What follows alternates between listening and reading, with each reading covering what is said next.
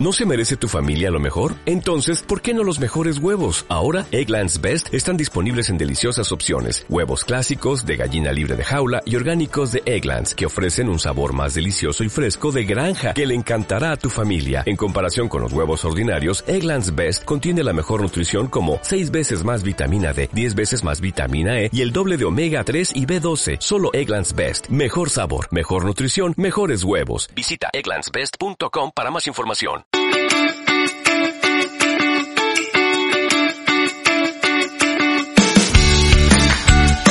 Bienvenida y bienvenido a Cuidarte, un espacio semanal para compartir inspiración e ideas sobre autocuidado. Soy Marta Reguero, periodista, profesora de yoga y meditación y coach personal.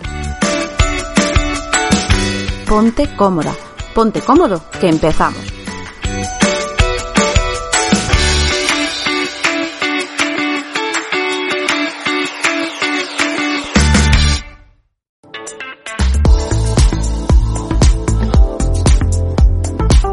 Y antes de comenzar, recuerda que tienes un recurso fantástico para cuidar de tu mente, cuerpo y emociones en feelyoga.club, tu club de autocuidado online, con dos clases nuevas cada semana, clases en directo, soporte y seguimiento por parte de los profesores.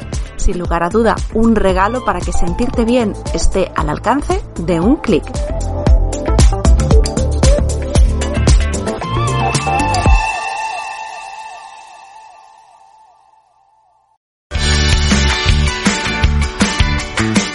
Hoy vamos a hablar de uno de los temas que a mí más me, entusiasma y además vuelvo a ello, vuelvo a ello, todo lo que tiene que ver con lo sistémico, con la mirada sistémica a la realidad que nos envuelve, para mí tiene mucho significado.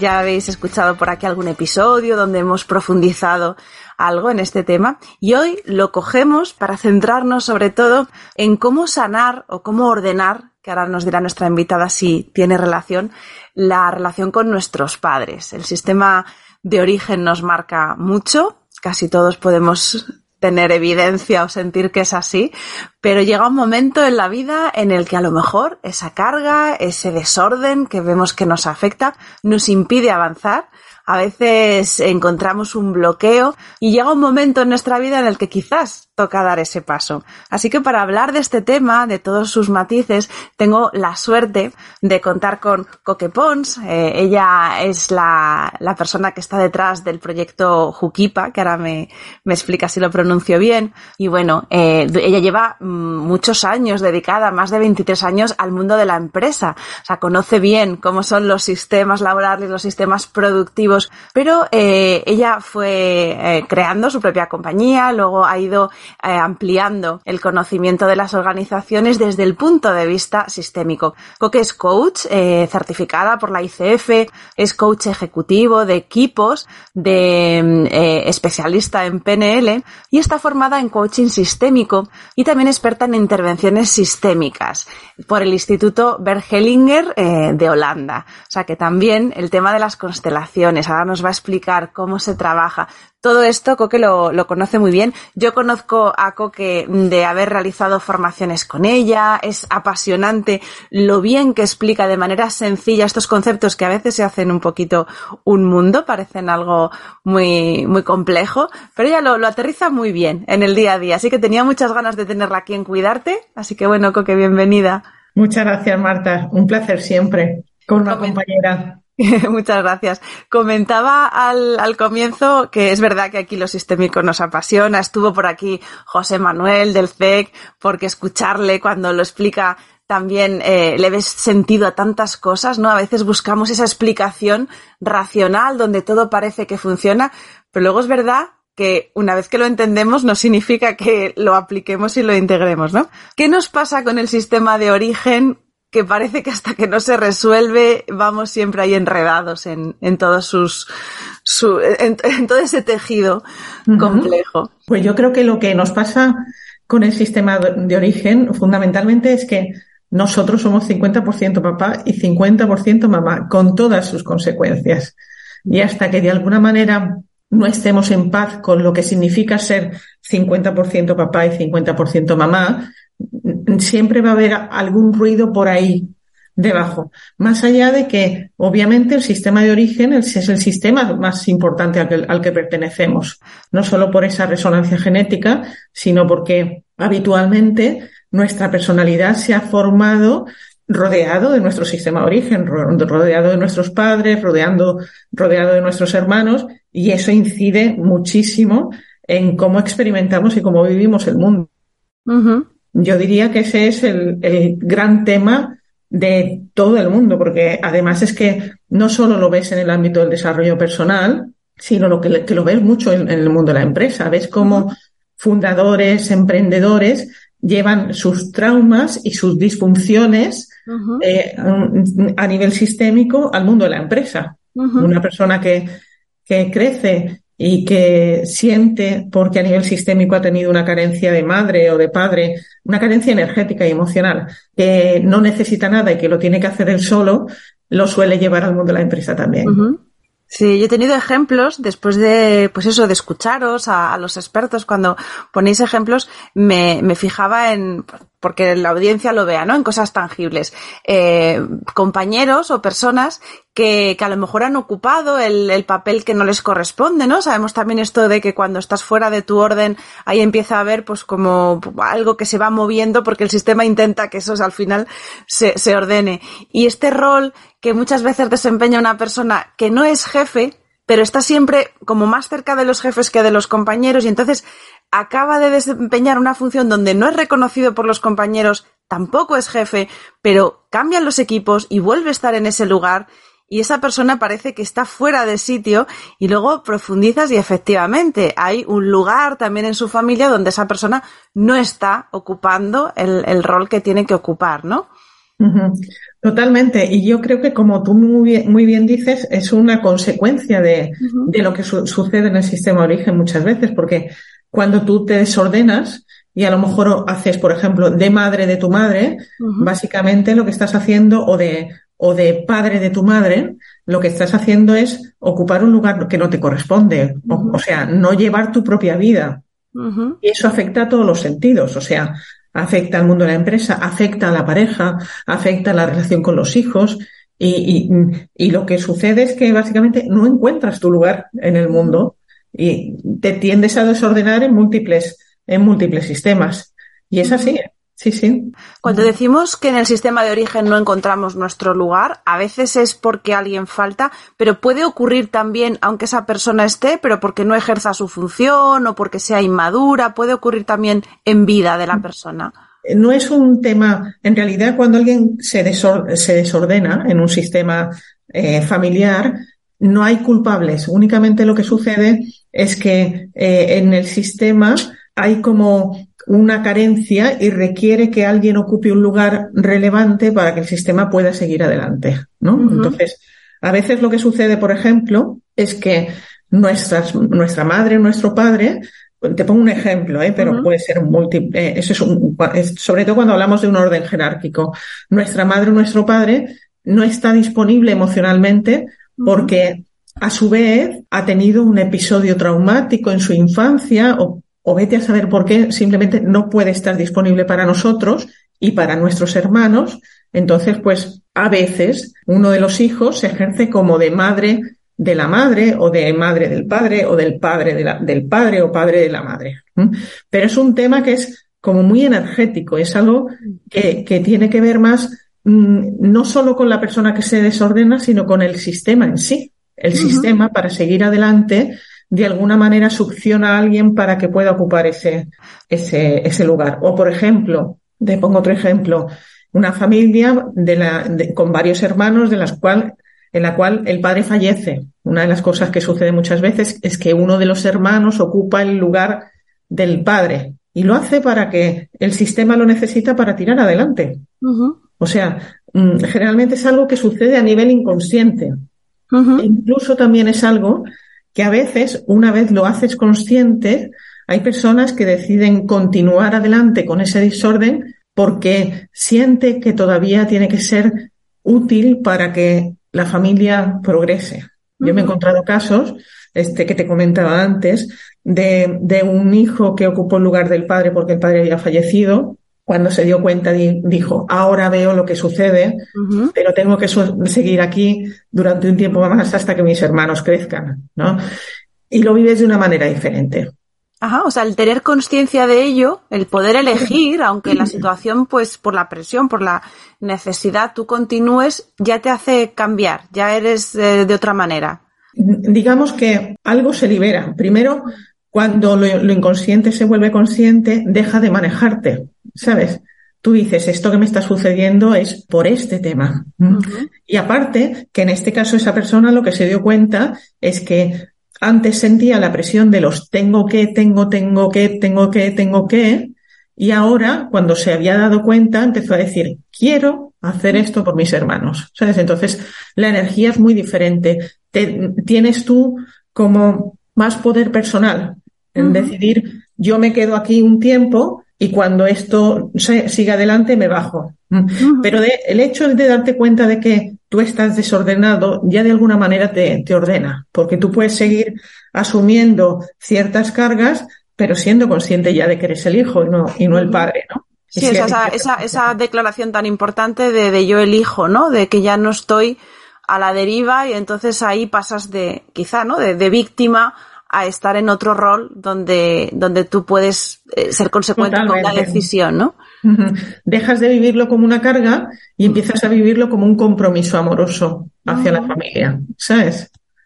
Y cambia mucho, es, es un cambio importante.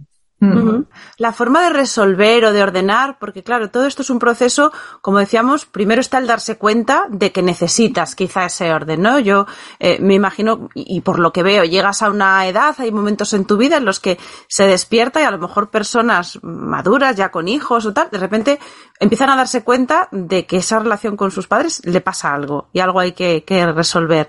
¿Por qué ocurre muchas veces, bueno, no sé si, si es un factor que, que, desencadena, pero me da la sensación de que, por ejemplo, cuando te conviertes en padre, hay un momento ahí en el que esto pesa más. O, quizá eres más susceptible a darte cuenta o a ver las consecuencias. ¿Puede ocurrir así o es simplemente por, por edad y porque toca? Cuando dices pesa más, ¿a qué te refieres? Pues a que quizá eh, eh, notas más los obstáculos, ¿no? O a lo mejor eso que has ido cargando, que dices, bueno, pues a mí me viene a la mente pensar eh, las, las disfuncionalidades que me puede generar ese lastre cuando soy adolescente, como que estoy enfadada con el mundo, pues sigo enfadada con el mundo.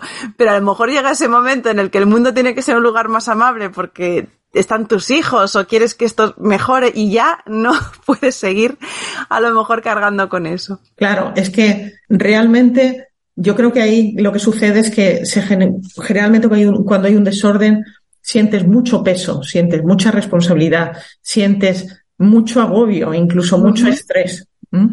Entonces, ¿qué sucede? En el caso que me comentabas antes, que claro, tú tienes tu sistema de origen y ahora de repente formas tu sistema familiar con tus hijos. Mm. Esto requiere de ti. y está mm, consumiéndote más recursos. Y imagínate, haces de madre de tus hijos y estás haciendo de madre de tu madre. Mm. Llega un momento en que petas, ¿sabes? Es una cuestión muchas veces de que no tienes ni atención ni energía disponible para dedicarla a lo que tú quieres dedicarlo, ¿no? Entonces, mm, llega un momento en que ya es algo patente, físico, y tú lo notas. Y otras veces también lo que sucede es que mm, yo siempre pienso que hay una edad determinada en la vida en la que el alma pide paso, ¿sabes? Y entonces, pues, sientes que hay algo raro y más allá de si tienes hijos o no, dice, es que yo no estoy llevando la vida que quiero, ¿sabes? Porque una de las cosas que sucede también cuando te desordenas es que eh, al no estar ocupando tu lugar en la vida, no llevas la vida que quieras, ni siquiera, ni siquiera conectas con lo que te gusta, porque estás llevando energéticamente a lo mejor la vida de tu abuela, ¿sabes? No sabes lo que te gusta, no te sientes bien. Y, y hay veces que es, eres tú misma que estás pidiéndote paso y estás pidiéndote, quiero ser yo, ¿sabes? Sí, es verdad, que, qué gráfica esa, esa imagen, efectivamente. Estás como, como pidiendo permiso para asomarte, ¿no? Y, aparecer por fin en, tu propia vida. Y como mencionabas ahora a los abuelos, claro, estábamos pensando en situaciones muy evidentes donde la propia dinámica de la familia quizá te hace ver, pues eso, cuando ocupas el lugar de tu madre, cuando eres más responsable o más madura que tu padre o un lugar ausente. Pero ¿qué ocurre con estas terceras generaciones donde quizá es más la carga energética que realmente la vivencia? Porque a lo mejor nos quedan más lejos. Aquí lo que sucede es, yo creo mucha, yo todo esto te doy mi visión personal, ¿eh?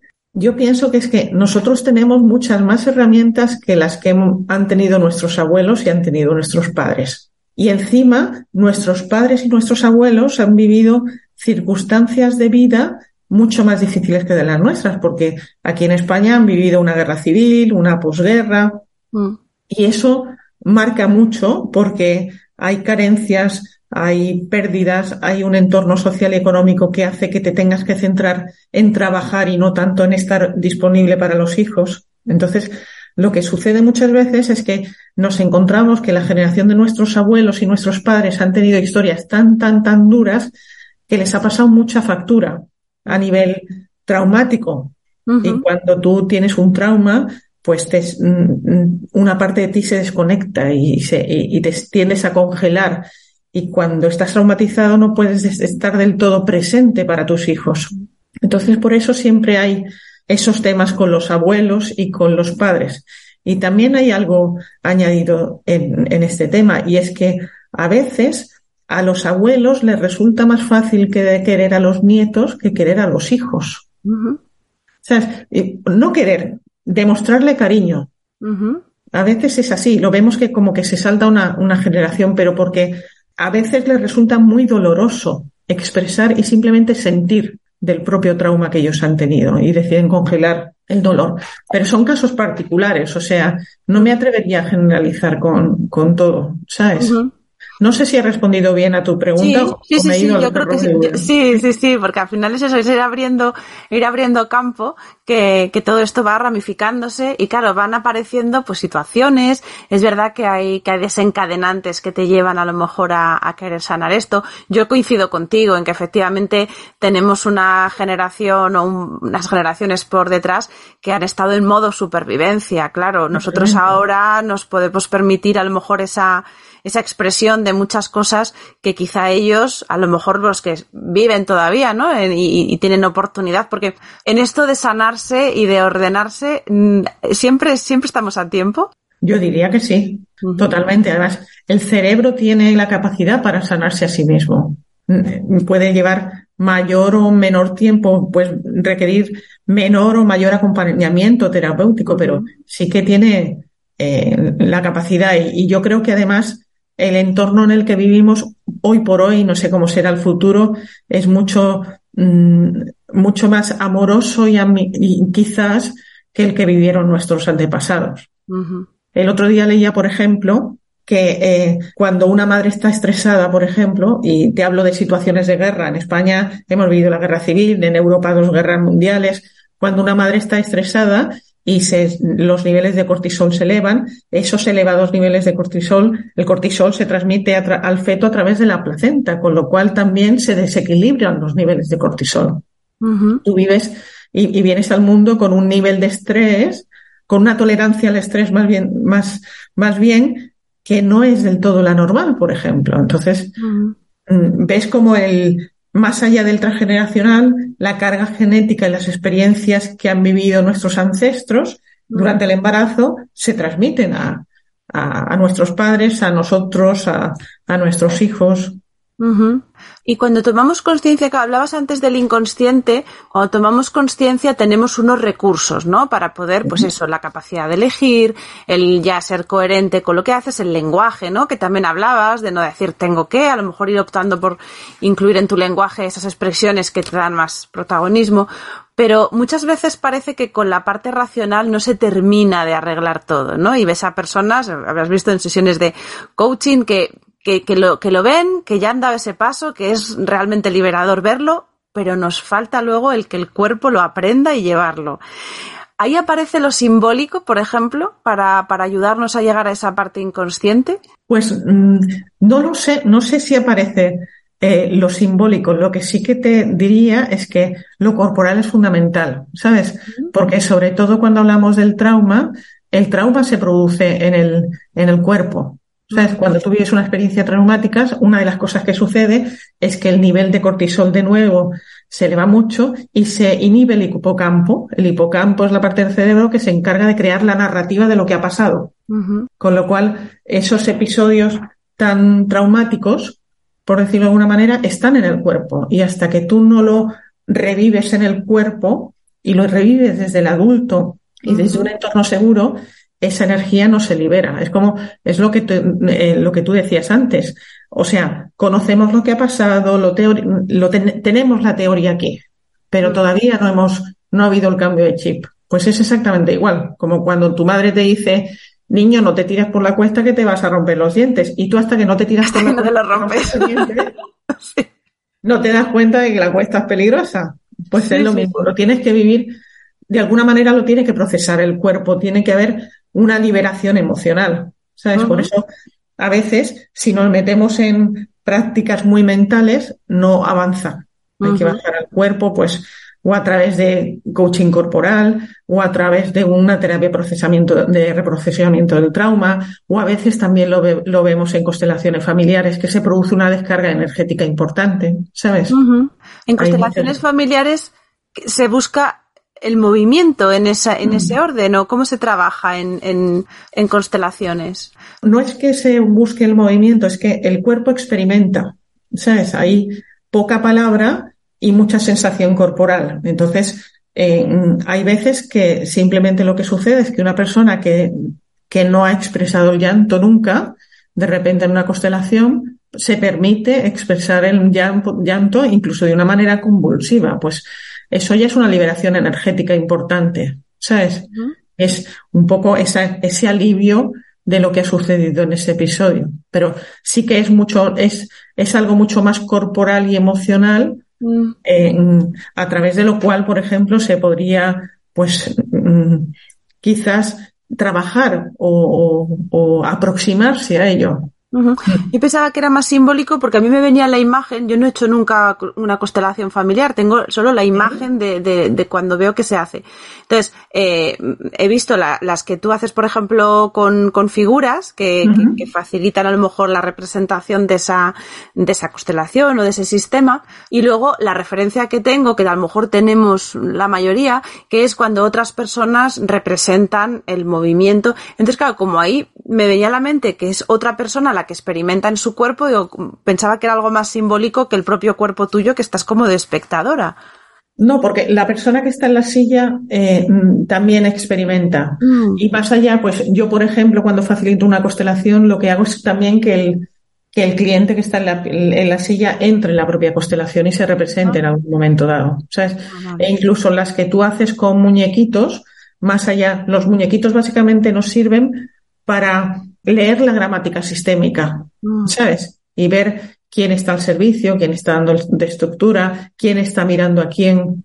Luego eso luego tú lo llevas al cuerpo, pues o a través de papeles o a través de una visualización, mm. ¿sabes? Y pidiendo que conecte. Pues ahora imagínate que tienes delante a, tu madre, conecta con ella, con, con, la mirada y con el corazón, cómo estás, ¿sabes? Y ahí ya experimentas eh, mm, sí, que no es observar solo, es, es al final te lo vas a tener que llevar tú a, experimentar. Claro. o, o, si a veces no trabajas con, con, con tu madre, pero trabajas con la niña de siete años que tuvo ese tema con su madre, ¿sabes? O de cinco años y, y también es lo mismo. Mm. Cuando lo vemos desde fuera, es verdad que, que, parece como un poco mágico, ¿no? A lo mejor también tenemos tendencia a que, a que nos llega lo más eh, efectista, ¿no? Y a lo mejor hemos visto en películas o algo y parece casi como mágico. Luego en, el, en la realidad de, del día a día, de, de facilitar este tipo de experiencias, supongo que es algo más, cercano. ¿En qué están basadas esa, ese sistema de, constelaciones? Esto, mm, si te digo la verdad, yo no sé explicarlo bien, porque esto, por lo visto, tiene que ver con la física cuántica. Yo soy muy de números, porque a mí siempre me ha gustado los números y era muy escéptica con las constelaciones familiares. De hecho, yo cuando las conocí dije, oh, trabajar con mi familia, qué pereza, ¿no? ¿Sabes? Yo con mi familia, los amigos los eliges y la familia te toca, ¿sabes? Era como, no quería.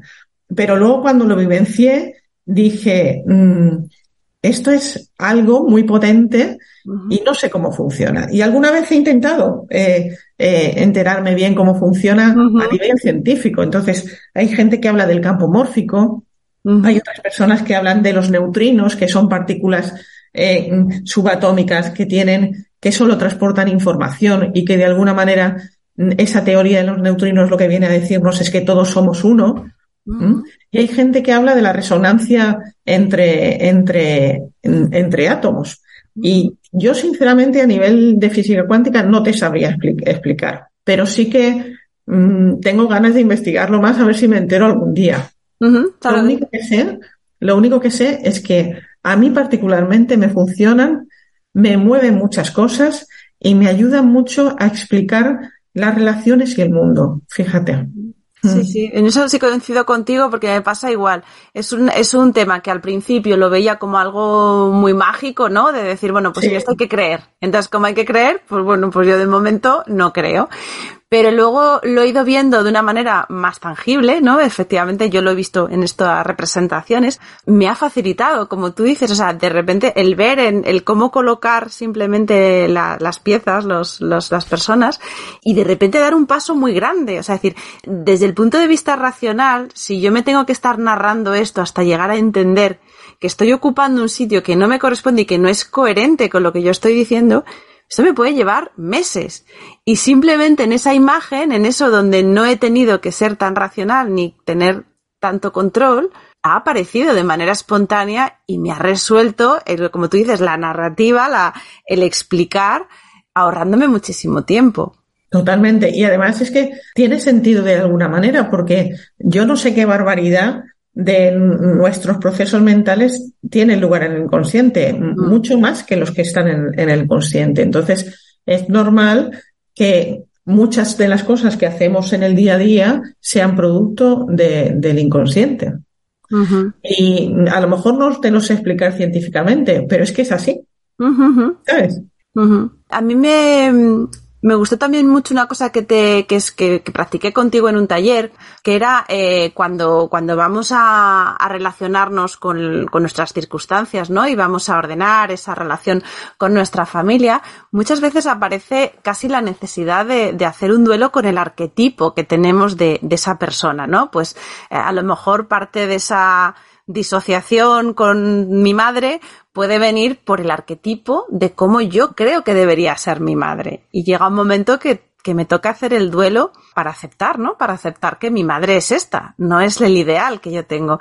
Nos pasa mucho que tenemos idealizadas a lo mejor algunas figuras y eso interfiere en relacionarnos con ellas mejor. Yo creo que sí, que, que es algo muy, muy normal. Solemos tener arquetipos de cómo tiene que ser nuestra madre, nuestro padre, nuestra pareja, nuestros hijos, cómo tienen que ser los políticos. Por ejemplo, también solemos tener arquetipos dentro de que nos gustaría que los políticos se parecieran a, ese arquetipo. Pero sí que creo que hay una cierta conciencia arquetípica que de alguna manera es el origen muchas veces de muchos conflictos. ¿Sabes? Y esos conflictos en ocasiones también están asociados con desórdenes sistémicos. ¿Sabes? Que nos creemos que nuestra madre tiene que ser como, como nosotros creemos que tiene que ser. Eso es un desorden. Me estoy creyendo que yo sé cómo tiene que ser mi madre. Me estoy poniendo por encima, por ejemplo, de ella. O tú lo que tienes que hacer es este tema, incluso en la empresa. Hay que ver este jefe que lo que tendría que haber hecho, eso también, también tener una, una idea arquetípica. Dentro de que, obviamente, todos cometemos errores todos los días, pero sí que tendemos a tener esa mente arquetípica en muchos aspectos, en muchos aspectos. Se ve en el día, en el día a día, en todas las relaciones. Y yo creo que muchas veces es incluso el origen de la crítica, fíjate, esa, esa cierta conciencia arquetípica de como ponerte por, por encima o, diseñar también, ¿no? Yo a veces veo como que, igual que hablábamos de, de nuestra generación, que es verdad que tenemos más recursos, a mí a veces me da la sensación de que estamos como demasiado convencidos de que tenemos el poder de diseñar las cosas, ¿no? Diseñar nuestra vida, diseñar el entorno. Entonces a veces es como, bueno, y, y yo no estoy diseñando nada. O sea, si al final llegan las circunstancias y tampoco, tampoco soy yo quien las está creando, ¿no? Entonces hay como, como una identificación, no sé con qué rol será, pero de, de un exceso de control, ¿no? Sí, yo creo que también es fruto de nuestros niveles de, de, conciencia, sin decirte que haya ninguno por encima de otro, ¿no? Pero sí que es cierto que, por ejemplo, eh, la conciencia del adolescente es el que es la conciencia de la persona que quiere que el mundo sea como como él quiere que sea o ella quiere que sea. Y si no lo tiene, se cabrea y se rebota. Luego está la conciencia del adulto, que es el que dice sí a lo que es. Sí, mi madre es así y no la puedo cambiar. O mi jefe es así y me gustaría que fuera de otra manera, pero no lo puedo cambiar. A lo mejor me puedo postular yo de jefe o me puedo buscar otra, otra empresa, pero es como es. Lo que pasa es que mientras estamos enredados en el yo quiero que tú seas así, yo quiero que tú seas así, yo quiero que tú seas así, no tienes la energía disponible para tomar responsabilidad por tu vida y decir, mm, no, pues este señor es así, pero yo quiero trabajar en una empresa así, ¿sabes? Entonces, yo creo que todos, aunque tengamos 40, 50, 60 años, nos movemos entre la conciencia de la, del adolescente y la conciencia del adulto. Y estamos ahí, ¿sabes? Siempre. Sí, A veces pasamos, más rato aquí en la del adulto y otras más en la del adolescente. O estamos aquí y de repente bajamos aquí, ¿sabes? Pero. Me gustaba eso que decías de la energía disponible. Claro, es que es verdad que que dar ese paso requiere tener energía. Claro, el asumir a lo mejor esa responsabilidad o el, o el ver cosas que de esa manera, pues bueno, en, enredados en la, en la queja, ¿no? Estamos ahí un poco más cómodos y aparece ese beneficio oculto también que hablamos nosotros a veces de decir, bueno, ¿cuál es, ¿por qué sigues ahí? Bueno, pues porque estando aquí me quejo y no me tengo que enfrentar a que aquí no me gusta estar. Entonces lo critico y así parece que estoy haciendo algo. Sí, sí, totalmente. Así es, así es. En el trabajo con el liderazgo que tú también haces desde, desde este proyecto tuyo, Jukipa, que ahora, ahora nos explicas algo más, todo este orden sistémico tiene que estar en equilibrio para que una persona pueda ejercer de líder, de un líder al servicio, que es como entendemos un líder a lo mejor completo o bien alineado. Fíjate, yo es que creo que el tema del orden sistémico mm, nos ordenamos y nos desordenamos muchas veces en la vida, ¿sabes? O sea, tú puedes estar ocupando tu lugar de hija, por ejemplo, ocupando tu lugar de empleada, pero no, eso no quita para que en un momento dado te pon, en una circunstancia le digas algo a tu jefe y diga, ay, es que esto yo no soy quien para decirle nada, ¿sabes? O sea, nos desordenamos. Lo importante es tomar conciencia. Lo que pasa es que sí que es verdad que mm, que el tema del orden sistémico en la empresa afecta mucho, porque no solo afecta a nivel de líderes, sino también afecta a los que están aquí abajo. Y es algo eh, fundamental. De hecho, para, para mí es importante que un líder sí que tenga una cierta noción de cómo funcionan los, los, los principios sistémicos, porque de alguna manera le va a enseñar también una, un nuevo prisma a través del cual mirar las relaciones con sus trabajadores, con sus partners, con sus clientes, con sus socios, ¿sabes? Porque realmente los principios sistémicos hacen que las relaciones se engranen. Cuando hay alguno que no se tiene en cuenta, pues chirría, genera tensiones. Entonces, por eso quizás es importante. Y de nuevo, no sé si he respondido a tu pregunta. Sí, sí, yo creo que sí. Y además me gusta eso de, de, entender que, claro, ese equilibrio, el equilibrio es inestable, ¿no? Estamos buscando ese equilibrio, pero no es un lugar en el que asentarse y ya todo está hecho, ¿no? Estamos continuamente, pues, sufriendo, pues, todo ese movimiento que hay en el entorno y el acostumbrarse a ver con esas gafas, es verdad que nos ayuda a lo mejor a identificar, ¿no? Y decir, bueno, pues si mi tendencia es esta, y me imagino que al final un líder, si de verdad busca estar al servicio, pasará por, por tenerse que conocer, ¿no? Y decir, bueno, pues si mi tendencia es a no delegar o mi tendencia es a, a, a identificar determinados roles o tal, pues eh, estoy atento, estoy alerta y veo cómo afectan esos, esas tendencias y puedo a lo mejor corregir o, o modular. O sea que sí, me, me, parece, me parece muy, muy interesante. El proyecto que tú tienes de Jukipa, que es un nombre muy bonito, que ahora nos, nos explicas, ¿qué, qué, abarcáis? ¿Cuál es el propósito de, de crear esta estructura? Pues mira, en realidad, ahora en 2023 va a haber ciertos cambios, ¿no? Pero tenemos una parte que se dedica al mundo de la empresa, en el que básicamente trabajamos al servicio de que en, nuestros clientes tengan una mayor conexión con ellos mismos y con el entorno y con el futuro y el presente eh, que estamos viviendo desde una perspectiva sistémica y luego trabajamos mucho también a nivel de cultura corporativa. Y esa es la parte de empresa. Y luego tenemos otra parte muy importante que es la que tiene que ver con el desarrollo, el desarrollo personal en la que hacemos desde procesos de coaching de vida hasta terapia, hasta mm, talleres, constelaciones familiares, etcétera, etcétera. Y de alguna manera conviven, porque lo que sí que nos damos cuenta es que, y aunque alguna, a alguien a lo mejor no le, eh, le chirría un poco la idea, es que nosotros vamos al mundo de la empresa con todas nuestras cargas familiares con todas nuestras cargas emocionales y con todos los asuntos que no tenemos resueltos todavía. Entonces, son terrenos absolutamente complementarios. Y también es que en las empresas hay que empezar a hablar de gratitud, hay que empezar a hablar de amor, hay que empezar a hablar de propósito, y hay que empezar a hablar de alma y de, y de mm, servicio a la vida de alguna manera, ¿no? Entonces, por eso, esa convivencia de, esos dos mundos, ¿no? Y luego, pues, sobre la palabra Hokipa, pues, Hokipa es una, una playa que hay en Hawái y una palabra que significa hospitalidad, ¿no? Entonces, pues se nos ocurrió también, la hospitalidad no es otra cosa que acoger a los huéspedes tal como son cuando vienen, ¿no? Y entonces, ¿por qué no acoger también las cosas tal como son, ¿no? Porque para nosotros el punto de partida para cualquier eh, transformación es decir sí a lo que es, ¿sabes? Hasta que tú me dices, sí, esto está así y tenemos este problema, y dejas de luchar contra que este problema esté aquí, no puedes de nuevo tener atención disponible para decir, ahora vamos a ir hacia allá, que es la solución de ese problema, ¿no? Toda esa energía que se va en negarlo, ¿no? O en enfrentar. Claro, en resistir la experiencia, básicamente. Mm.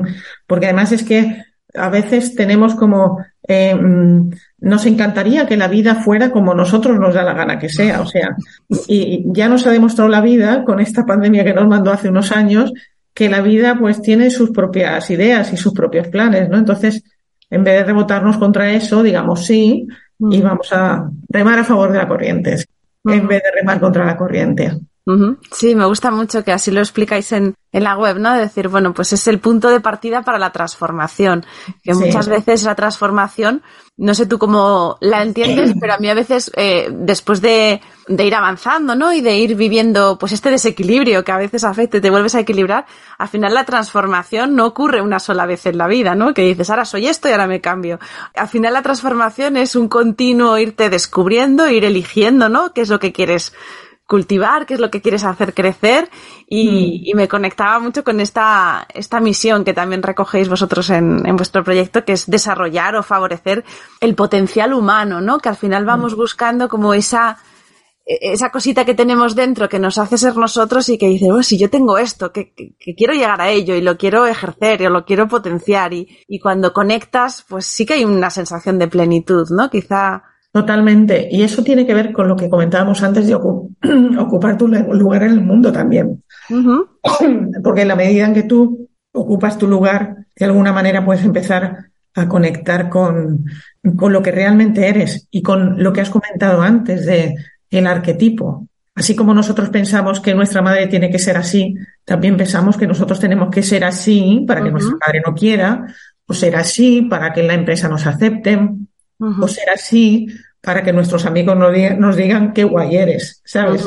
Y a veces en ese camino de ser así, renuncias a partes importantes de ti, ¿no? Entonces, es un poco también el darse cuenta de eso, en que en realidad nosotros estamos en esta vida para ser quien realmente somos, no para ser una persona diferente con tal de, de encajar en el molde.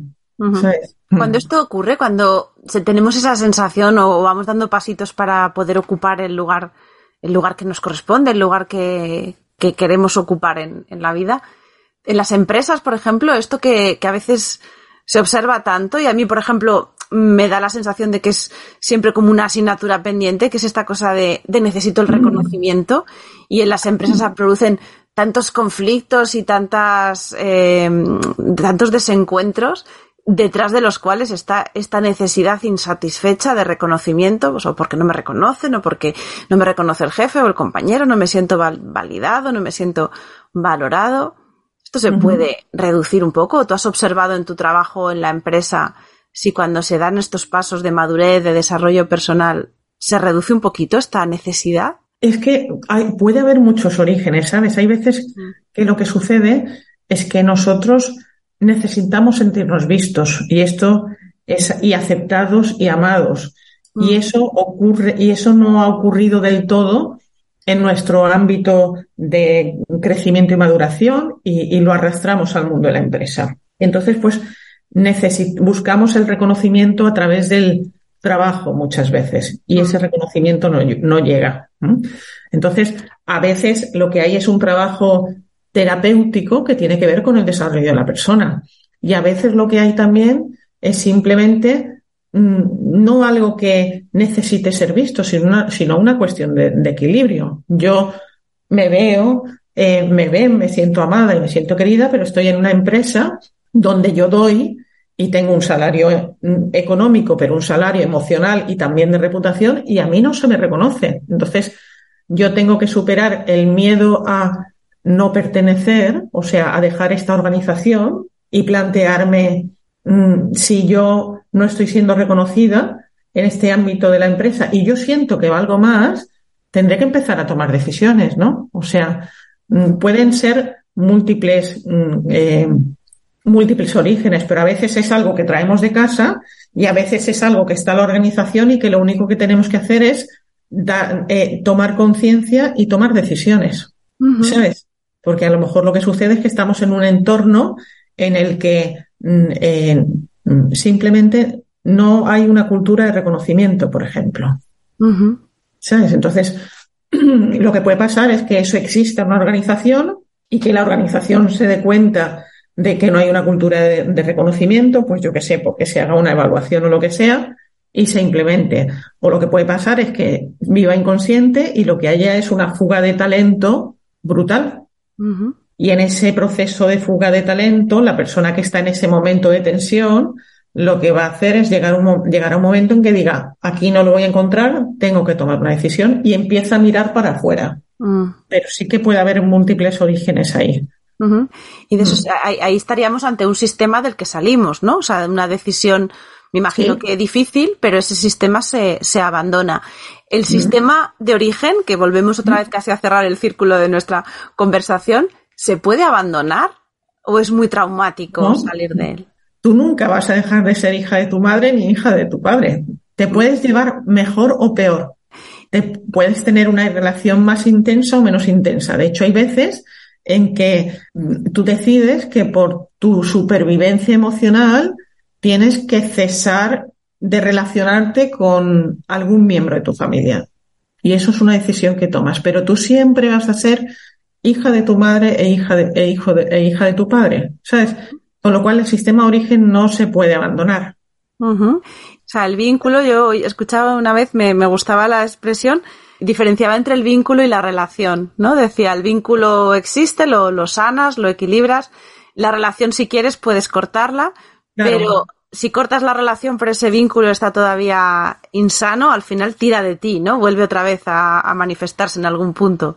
Claro, el vínculo siempre va a ser de por vida. Entonces, si, si tú no estás en paz con lo de que es 50% papá y 50% mamá, por mucho que, que pongas tierra por medio, hay algo en ti que no está en paz.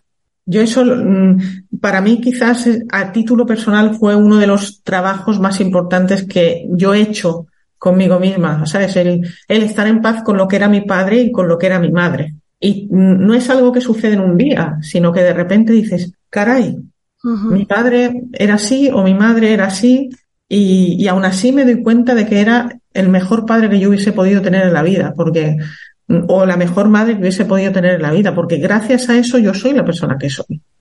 Y se, puede, se puede sanar ese vínculo aunque no estén. O sea, se puede hacer. Totalmente. Sí, sí. aunque mm, tus padres estén fallecidos, aunque no conozcas a tu padre o no conozcas a tu madre, se puede hacer, sí.